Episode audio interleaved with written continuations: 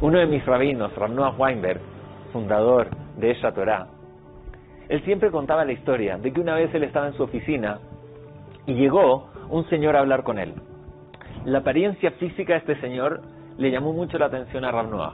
Un hombre muy grande, muy gordo, muy esbelto, lleno de tatuajes por todos lados, con el pelo rapado acá y acá el pelo largo, con una jacket de cuero como de Harley Davidson, literal, un motociclista de esos que a veces vemos que van por las calles en manada, ¿cierto? Harley Davidson, con esas motos grandes y ruidosas.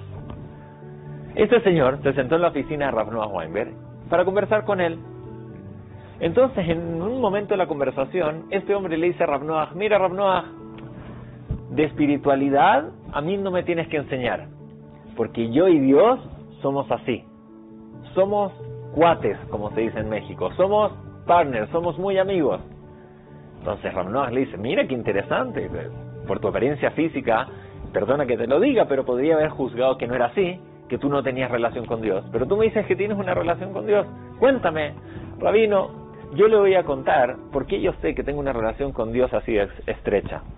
Una vez, yo iba andando con mi motocicleta Harley Davidson y iba por una montaña hacia abajo, perdón. Iba por una montaña hacia abajo. Era un camino muy, muy angosto, era una montaña llena de curvas, ¿cierto? Un camino muy angosto por donde pasar. Y iba felizmente mi motocicleta.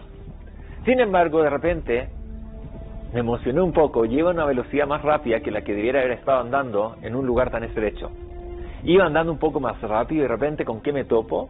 Que de en contra mío viene un camión gigante. En ese minuto digo, me salió todo lo religioso, Shema Israel, de esta situación definitivamente no voy a salir libre.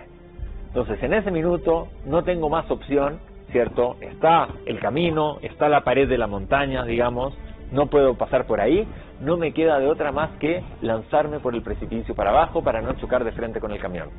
Me lanzo por el precipicio con la moto, voy cayendo con la moto, caigo 100, 200, 300 metros hasta que finalmente me detengo. En ese minuto paro, respiro hondo y me doy cuenta que estoy vivo. Me empiezo a checar, miro mi cuerpo intacto, ningún rasguño. Me levanto y veo mi motocicleta al lado completamente destruida. Rabino, es imposible, le dice este hombre a Rabnoah, que yo haya salido de esa situación como salí si no hay un Dios que está detrás de mí cuidándome y permitiendo que yo viviera y que no saliera con ningún rasguño y ningún hueso quebrado de esa situación.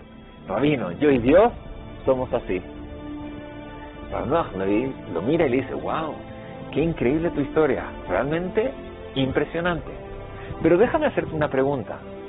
¿Quién crees tú que fue el que puso el camión en ese camino? ¿Qué es lo que Rabnoah le estaba diciendo? Genial, nosotros, cierto, creemos en un Dios un poco infantil, en un Dios Superman, en un Dios que a veces aparece en momentos de crisis, cuando el camión viene en mi contra, y ese Dios al cual yo le pido por favor que me salve, va y me salva. Y wow, impresionante mi nivel de muná, porque yo hice mucha tefilá, pedí mucho y Dios me salvó. Pero no nos damos cuenta que este Dios al cual le pediste que te saque de la crisis, es el mismo Dios que te puso en esa crisis. ¿No será, le dijo Rabnoah a este motociclista, ¿no será que Dios está tratando de darte un mensaje en tu vida? ¿Cuál es el mensaje que te está dando? No lo sé.